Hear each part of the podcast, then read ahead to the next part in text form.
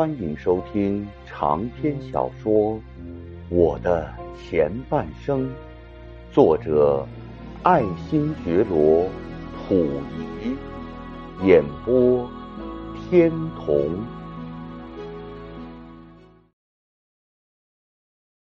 当日寇的血淋淋的侵略矛头越来越钝。日本帝国主义的法西斯旗色日趋暗淡失彩的时候，日本侵略者便也越发变成了疯狗一般，不但是见人便咬，而且是东撞一头，西伸一脚的乱闹起来。而那些绕树藤萝般的汉奸走狗，也就在这风前之烛的余焰中。越发把帮凶到底的恶毒形象日益鲜明地显现了出来。例如，眼看着当时的东北广大人民已经是在十四年的敲骨吸髓的压榨下给毁得奄奄一息了，从粮食不够吃到了无粮可吃，由衣不能蔽体到了无衣蔽体。由巷子面糠和豆饼，到了草根树皮和观音土；由挨饿受冻，到了冻馁而死的悲惨绝路。而这些从贼不二的祖国人民的叛逆者，反倒越发像是瞎了眼和横了心一样，岂但是熟视无睹的无所动心而已。居然还想从骨髓全干的枯骨中去榨取那最后的一滴鱼膏，还想借此来向大势已去的万恶主人日本帝国主义者邀宠敬媚呢？因此，不但是翻箱倒柜已成为搜刮余粮的常用手段。就连掘田刨垄、拆炕毁墙，也早已成为数见不鲜的惯用方法。甚至是厉骂、殴打、关押、判罪，甚至纵火烧房、逼人投河上吊的恶辣手段，也都早已成为了对广大农民的常套手段了。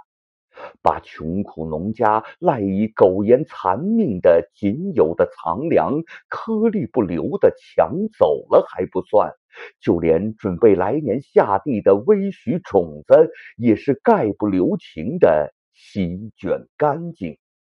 就在这样的凄风苦雨弥漫了全东北的时候。我还在吉冈安直的牵线下，忍心害理的把伪国务总理张景惠、伪国务院总务长官五部六藏叫到了伪宫，当面给他们打气呢，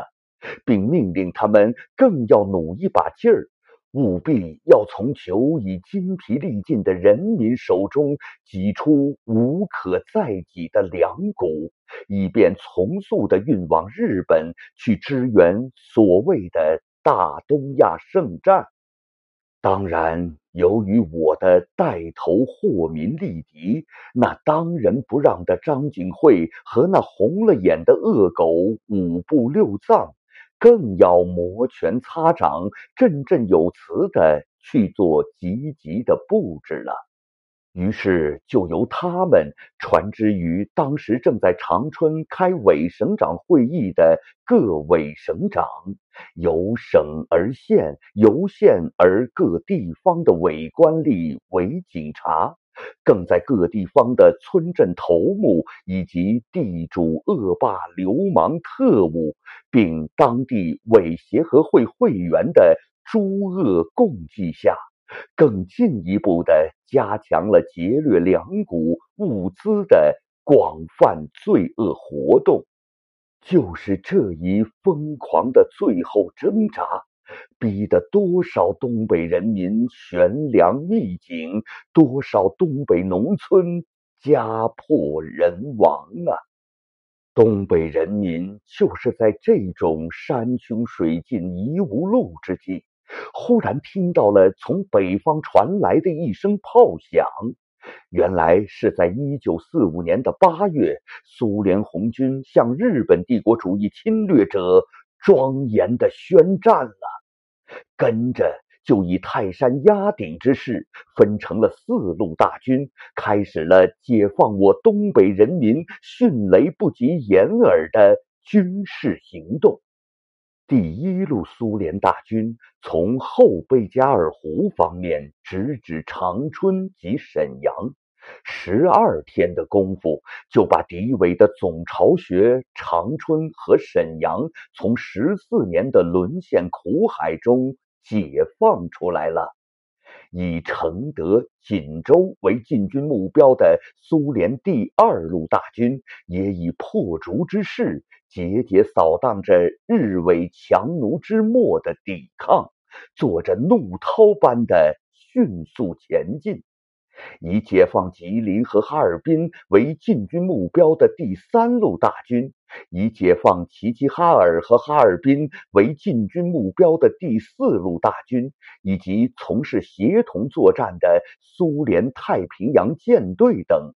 在我国共产党领导之下的人民抗日军配合作战中。各方面都以雷霆万钧之势压倒了日本帝国主义者所一向夸耀的关东军，解放了沦陷十四年的全东北。在敌伪那方面说来，在这十几天中，真可以说是犹如热锅上的蚂蚁一般，个个都慌了手脚，乱作一团了。那个曾在伪满十四年中作威作福达十年之久的吉冈安直，当听到风声不好，察觉到大势已去的时候，于八月十一日前后的一天，带着既紧张又仓皇的神情和神情沮丧的关东军司令官山田乙三、关东军参谋长。秦岩三郎曾先后来见我，对我说：“日本呐，由于战略上的关系，将退守南满，在准备同苏联军决一死战，并叫我即日就带领家属等移往通化的大栗子沟。”我因为和我同行的家属以及佣人并行李等物甚多，当天实在无法动身，便再三向他们做了下气悲声的苦苦哀求。结果是还没有白白的恳求，总算是好歹先得到了缓限三天的恩准。但是吉冈安直却已在心烦意乱之余现出了凶狠的颜色，恶狠狠地警告我道：“你如果不走，苏联军来了，一定会首先把你杀掉的。”但在当时，我内心最害怕的倒不是苏联，而的的确确是狠心辣手的日本呐。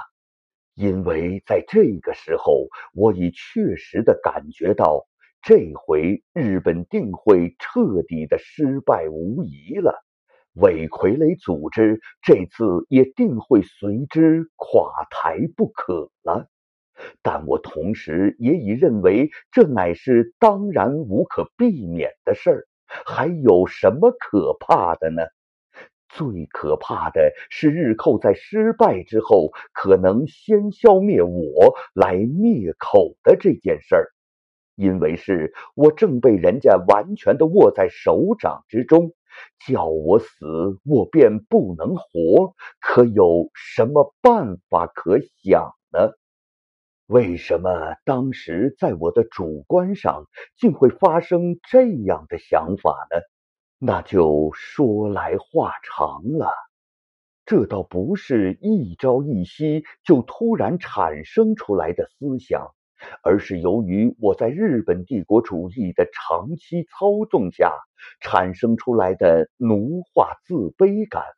同时这也是在我那一贯一句丛生的心理下产生出来的东西。固然以常理来讲，日寇和汉奸十四年相依为命的龌龊关系，并不是什么偶然的事情。特别是对于我这样一贯为虎作伥的大汉奸来说，既不惜迈进祖国东北的一切主权，更始终忠实地执行着日寇的侵略政策，而且是再接再厉的支持了他的侵略战争，死心塌地的当着他的忠实帮凶。难道在他失败的时候，历史便会杀害我吗？可是我所以要这样一句不安，也并不是没有我的独特见解的，那就是由于我的绝对自私自利的阶级本能所产生出来的。同时，这也正正说明了我唯其是事事鼠目寸光的，只能看到自己一身的当前利益。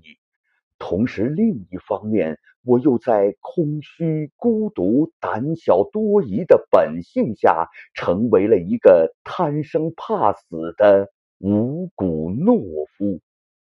因此啊。在我当时的心理中，就发生了严重矛盾的几个方面，例如，既是专门靠贴日寇，以图维持自己的汉奸统治地位，因而抱有崇日亲日的思想，同时却又存在着极端恐日的思想感情。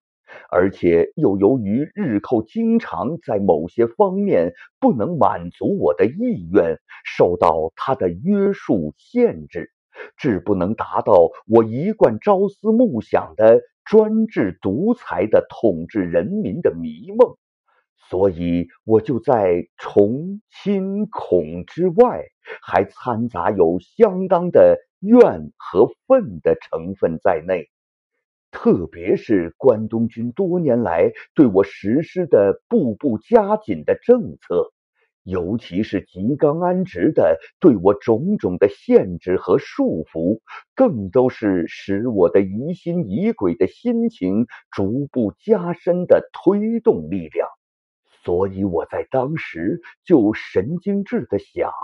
心狠手辣的日本鬼子是充分可能在他垮台的时候，怕我落在了别人的手中而泄露了他多年来的阴谋诡计，而要先杀我来灭口的。